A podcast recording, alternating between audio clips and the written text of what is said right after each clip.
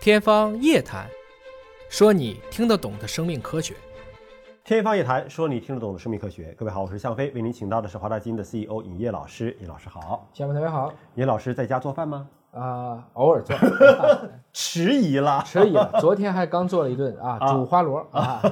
哎，爱做饭的男人可以长寿啊！这鼓励所有的男性、女性可以多做饭。不过这不是一个民间的偏方，这是一个特别严谨的一个科学的调查。我觉得科学家们也是挺无聊的，这科学家是不是女性居多呀？ 在鼓励男性多做饭，这啊是看完以后就知道了，他其实对女性进行了调查。 啊，女性也要多做饭才行啊对是啊。这是发表在了一个《Public Health Nutrition》的杂志上的一项研究啊，说是爱做饭的人更长寿，而这个随访的时间长达了十年。十年的随访调查其实就是一个数据上的因果关系，对对吧？我只是调查了十年，调查了这些人，相查了关关他们系对相关关系，相不是关因果关系，不是啊因果关系，相关关系。嗯就这十年，这些人，然后呢，做饭的有多少，不做饭的有多少，然后早死的有多少， 长寿的有多少，啊是是是就是这么调查的。是，这个结论有什么意义呃呢？其实往深了分析是有意义的。嗯比如说，他特别统计的是每周做饭要超过五次嗯，啊，这有一个量啊，你一周做一次不行不算啊，超过五次啊，像你这种偶尔啊做的不算啊，这肯定不行，死亡风险降百分之五十啊。啊，而且还有一个关键，它是比如说把身体功能啊、嗯认知功能啊，嗯，也包括像一些你知不知道这些营养学的营养知知识识啊啊，这些都去掉了以后，还能降百分之四十一。就不管你知不知道营养知识，你就是做饭，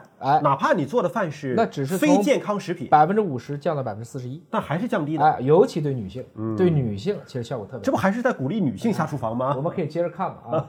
那么它实际上就是使用了这个九九年和两千嗯年中国台湾的这个老年人营养与健康调查，然后对其中的一千九百三十七名人不算少了，啊这样的参与者完成了家庭访谈。嗯这个过程中查的东西就很多了，然后进而就讨论它其实是一个台湾的烹饪行为。嗯中产和长期生存的一个关系。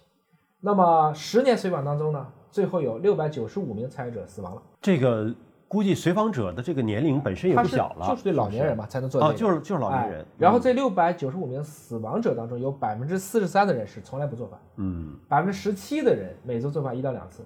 百分之九的人每周做饭三到五次。哦，那反过来呢，他有百分之三十一的人参与者每周做饭超过五次，而这里面最常做饭的居多的都是女性，而且相对来讲是比较健康的。嗯，她也不怎么喝酒，嗯，也不怎么抽烟。换言之呢，还有配偶经常作为这个陪伴吃饭的这个伴侣。嗯，那反过来讲，夫妻感情比较好啊，每周呢他们还会通过步行或者其他的方式购物两次。而且他提到了说，你一周做五次饭的人，对嗯大部分生活的习惯是比较健康的，不抽烟啊，不喝酒啊，对吧？又比较注重健康饮食啊，对吧？就他真正热爱烹饪厨艺这件事情的人，他可能也会研究这他个也事情。健康，这啊里就发现了，因为进一步发现呢，就是自己做饭的人，嗯，他们做饭的营养的密度高，营养搭配，哎，就是他自己明白这个事儿。同时嗯呢，他自己食用的这些这些食材啊，包括像用油，他们都比较讲究，嗯啊，就相对来讲呢，这个就比较好。就他一旦热爱，他就会钻研，对一钻研他就知道什么好，什么不好，对吧？嗯哎，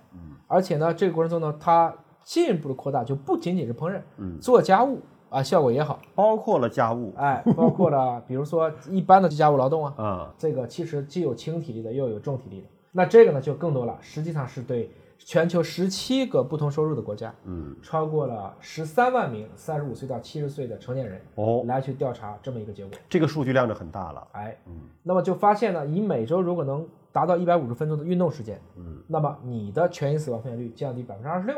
心血管的疾病那也能降百分之二十。这里也说了，啊不是说要专门的运动，嗯，上下班走个路那也算，也算，也算，加而在一且起家庭的这种劳动也算运动，是吧？对，嗯当然，我们刚才说完了这个女性哈，当然也得告诉男性，嗯，你比如说，你觉得重家务劳动谁适合干，还是都适合干？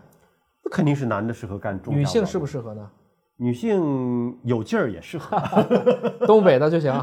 有劲儿就其实这里面讲了，重体力的家务劳动能降低男性的死亡风险，啊，换言之，它会增加女性的死亡风可险。能会发生意外啊，是吧这个很难讲，也可能是闪着了啊啊，劲儿不够了，或者说心里很痛苦，这不是老爷们儿应该干的事儿吗？关键家里头有啥重体力劳动呀？比如说搬煤气罐儿、啊，现在谁还搬煤气罐儿？扛一袋儿面，这也不扛面了呀就。你我 说的是万恶的旧社会，那那还是有一些这个城市发展水平不行嘛啊啊，整体来讲呢，也就是说参与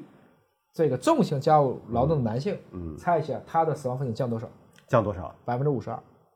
那这个还是很大的比例的很值得干。很值所以得。嗯以后不行，弄个煤气罐咱也扛 着。但是对女性来讲呢，实际上是个坏消息，嗯死亡风险会增加百分之二十。呃，因为在西方有一些国家啊，很多的草坪啊、房屋的修缮呐、都是由男性就不请工人，因为工人很贵，是都是自己来做。那你说上房揭瓦这事儿，你让女性上去确实不太合适啊，基本都是男性上去去维修屋顶啊、修剪草坪啊这个事儿。那这确实是个运动啊，哎，所以对大家来讲呢，就算重体劳动，因为毕竟是个低频次的事嗯件，但平时擦擦地啊，嗯，这个吸吸尘呐、啊，嗯这也是好事儿。这就跟练五禽戏一样了嘛，跪在地上去嗯练一练，这个本身来讲都会极大的降低你死亡的风险。其实这个调查最终给出了一个结论，就是不管是男性和女性呢，在家里面都可以做一些家务劳动，包括不要叫外卖，自己来做饭。哎，你最好能够爱上烹饪，爱上烹饪之后呢，这个寿命大大提 升。一周五次饭啊，对呀、大家那记真住是了这个爱上数烹饪了哎。对，然后遇到了家庭的重体力劳动呢，男性多承担，女性少做。